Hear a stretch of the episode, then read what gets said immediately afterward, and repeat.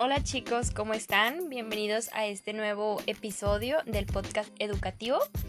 Para los que no me conozcan, yo soy Jacqueline Itzel Nevero Villa. Bien, pues estudio la carrera de pedagogía, actualmente curso el sexto cuatrimestre y pues les traigo muchos temas educativos conforme a mis materias. En este caso, les voy a hablar sobre mi materia de diseño de planes y programas de capacitación. Realmente esto para mí se me hace demasiado importante y pues introduciéndonos un poco más en el tema, creo que en mi carrera es muy versátil.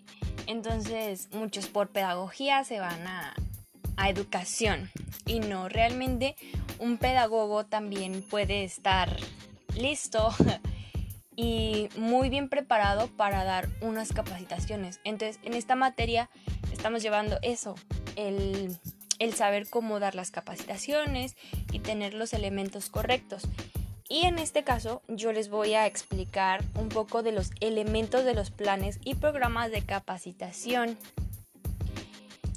Realmente a mí las capacitaciones se me hacen de suma importancia porque es algo que te introduce como a tu, a tu nuevo trabajo o a veces aunque no seas nuevo, si ya tienes tiempo en una empresa y llegan capacitaciones nuevas, es algo muy bueno, a mí se me hace realmente algo muy importante que la gente pues encargada de, de la empresa capacite a sus empleados. Así se pueden, se puede ser como una actualización y pues esto realmente a las empresas también es muy benefactorio, tanto como para la empresa como para el, empleado.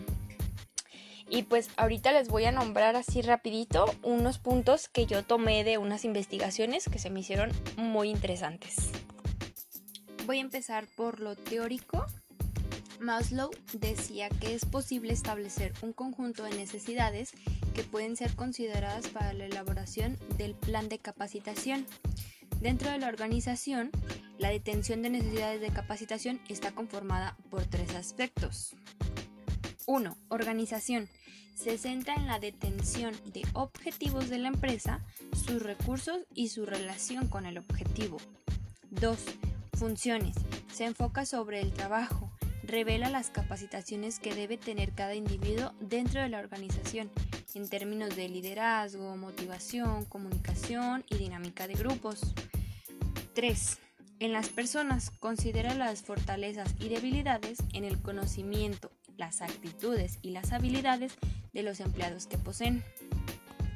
Esta información realmente se me hace muy valiosa y se me hizo muy importante mencionarla porque aquí en estos tres puntitos nos damos cuenta que una empresa a la hora de capacitar a sus empleados pues no solamente la empresa se beneficia, sino también el capacitado.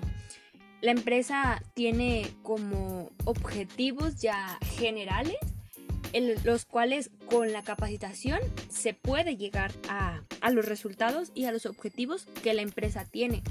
Pero también el capacitado o el empleado se beneficia con eso porque obtiene más, más habilidades, nuevos conocimientos, nuevas actitudes y pues tiene motivaciones de seguirse capacitando por eso mismo, porque sabe que al final de cuentas va a dar un buen trabajo en la empresa y pongamos ejemplo, se va de esa empresa y sigue teniendo el aprendizaje que obtuvo de esa capacitación. Entonces, realmente un empleado capacitado pues es un empleado que, sabe lo que hace. Por eso personalmente a mí se me hace como una muy buena inversión el que la empresa capacite y siga capacitando a lo largo de, de tiempo a sus trabajadores. Porque pues al final de cuentas, sigo mencionándolo, es beneficio pues para los dos. Y así la empresa se beneficia y el capacitado o el empleado se sigue beneficiando.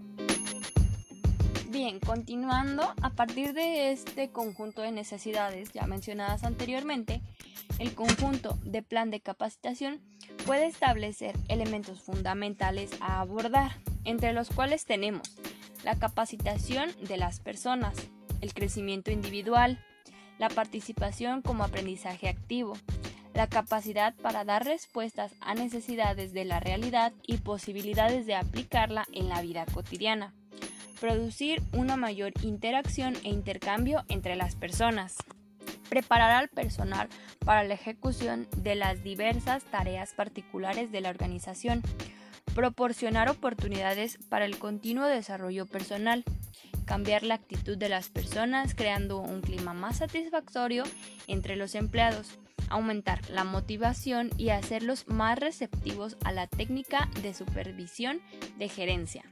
El aprendizaje eficiente para la utilización de técnicas adecuadas.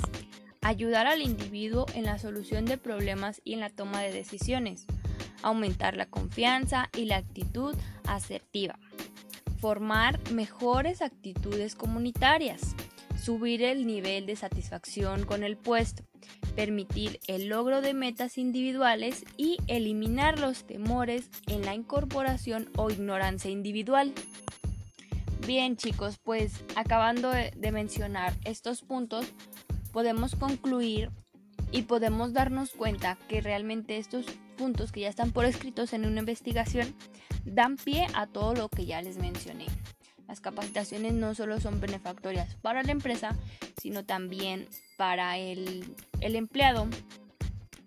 Y pues realmente esto hace que el trabajador realice sus actividades con mayor calidad y pues siga estando satisfecho el empleado y pues asegura que la empresa pues tenga un, mejor auge, un mejor este, trabajo, calidad de trabajo ante todo.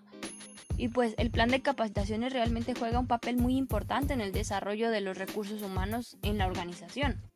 Pues su correcta aplicación de estos convierte a un medio de motivación y estímulo para los empleados, que finalmente pues termina beneficiando a la organización y a ellos mismos. Con esto pues terminamos este nuevo episodio que realmente a mí se me hizo algo muy importante. Pues todos los podcasts que hemos hecho, todos los episodios, nos, nos deja algo nuevo, algo que realmente sigue siendo importante para la sociedad y para la educación. Pues sin más que decir chicos, me despido. Espero volver a verlos en otro episodio, igual interesante como el de hoy. Y pues nos vemos la próxima. Gracias por escucharnos y saludos.